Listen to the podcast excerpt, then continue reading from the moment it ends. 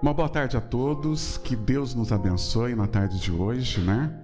E mais uma vez estamos aqui buscando através do Evangelho, nessa distância, buscando através do Evangelho se fortalecer e se restaurar. Eu queria, no comentário de hoje, ir para uma parte muito interessante do texto, que é a parte aonde Paulo ele precisa de Ananias. Cristo aparece para Paulo e Cristo podia dar, deixar naquele momento toda a missão para Saulo. Podia deixar toda a missão para Saulo, podia naquele momento passar toda a missão para Saulo. Mas o que acontece?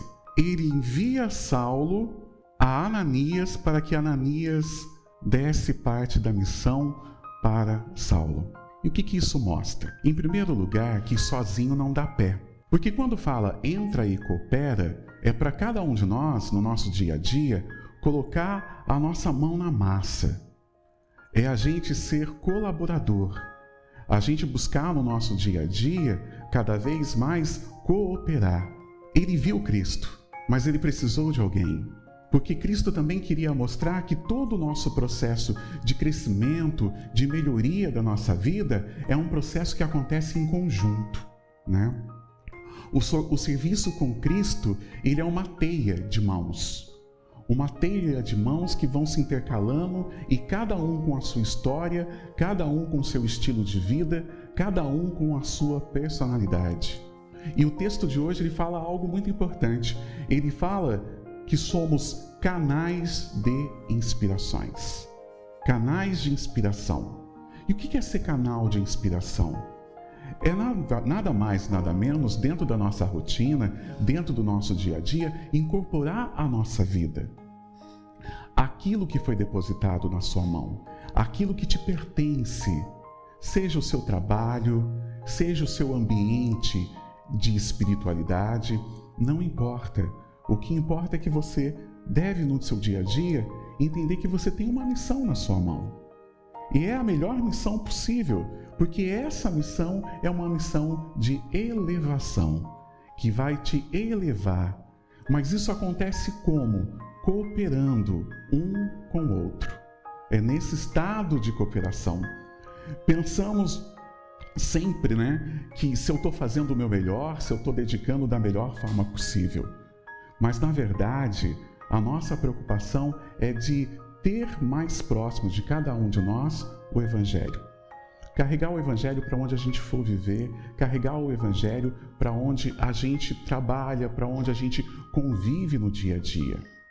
E quantas vezes Deus revela sinais, sinais na nossa vida o tempo todo. O tempo todo você recebe pessoas que passam pelo teu caminho dando sinais da manifestação de Deus. Porque o homem, como foi dito pelo Álvaro, o homem ajuda o homem, Deus ajuda o homem através do homem. E às vezes a gente esquece disso. Esses dias conversando com a Dani, ela contou uma história que é muito interessante. Tava uma enchente muito grande e lá em cima do telhado o cara preocupado o tempo inteiro porque iria morrer afogado. E daí nesse momento passa um barco, vem, eu vou te ajudar. Vem para o barco. Não, Deus vai me salvar. E daí vem um helicóptero, vai sobrevoando, joga a corda e fala: sobe, vamos, não, não, Deus vai me ajudar. E daí vem um outro bombeiro ali nadando com outro barco e tenta: não, Deus vai me ajudar.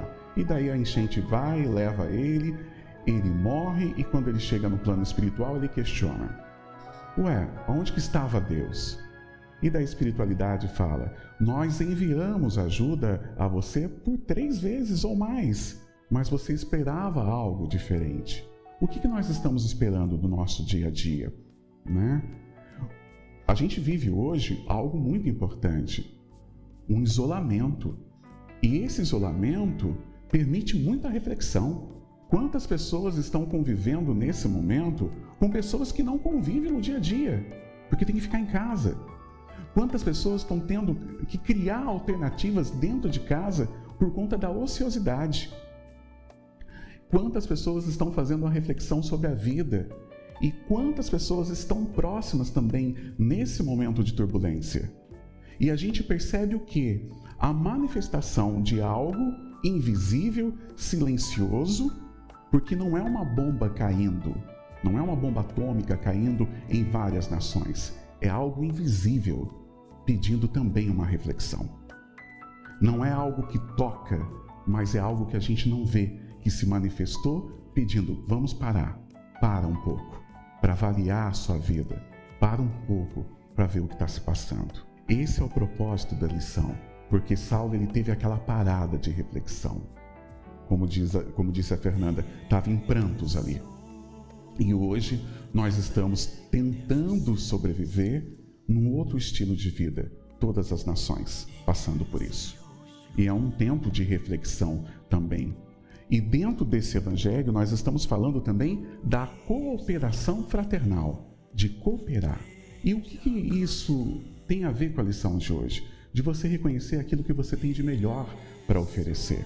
Saulo deu o que ele tinha de melhor, Pedro o que ele tinha de melhor, Francisco de Assis o que ele tinha de melhor, Chico Xavier, Madre Teresa de Calcutá, todos deram aquilo que tinha de melhor. Então você tem algo melhor para oferecer. E a gente tem que também ter um ponto de atenção. O que? Os sinais que batem na nossa porta. Porque ajudar o homem, você pode ajudar de várias formas. Tem pessoas que um passe vai, ser, vai restaurar a vida dele. Tem pessoas que um ombro amigo vai fazer a diferença. Porque nós somos arquitetos restaurando histórias. Nós somos arquitetos, cooperadores de Deus no projeto reencarnatório de quem está à sua volta, de quem está convivendo com você. Essa é a nossa missão. Entra e coopera. Já entramos, já pegamos o vagão da encarnação já, já estamos encarnados, já ganhamos o corpo físico, já entramos. Agora, qual que é a cooperação? Fazer o seu papel. O seu papel de mãe, de pai, de médico, juiz, advogado, de dona de casa. Fazer a sua história ser a melhor história e conduzir a sua vida da melhor forma possível.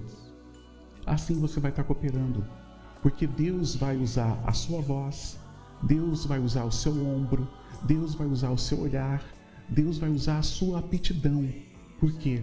Porque Ele precisa de você como um canal para ajudar as pessoas, como um canal de cooperação e de restauração. Muitas vezes nós ficamos preocupados o tempo inteiro se a gente está fazendo a coisa certa. Mas se você está na bondade, se você está com o um pensamento em Deus, e se você está com seu coração aberto para a transformação, você está no caminho certo. Você está fazendo a coisa certa. E Ele conhece cada um de nós pelo nome, pelo seu nome. Tem uma história rápida que Chico Xavier ele saía dando bala nas comunidades, enchia o bolso e dava as balas. Pegava criança por criança e perguntava pelo nome. Perguntava como estava o pai, a mãe. E depois ia para outra comunidade, tirava bala e perguntava, falava com a criança pelo nome, atendia cada criança pelo nome. E um dos amigos dele tinha duas perguntas para fazer. A primeira era que ele não teve coragem de fazer é onde que Chico fazia brotar tanta bala no bolso. E a segunda pergunta é como que ele sabe o nome de todas as crianças. E o Chico falou assim: quando a gente ama, a gente não esquece o nome. Imagine Deus que ama cada um de nós que tem cada um de nós no seu coração. Ele sabe o seu nome e sabe o que você pode e o que você não pode. E Ele está ao seu lado. Que Jesus nos abençoe hoje e sempre. Que assim seja. Graças a Deus.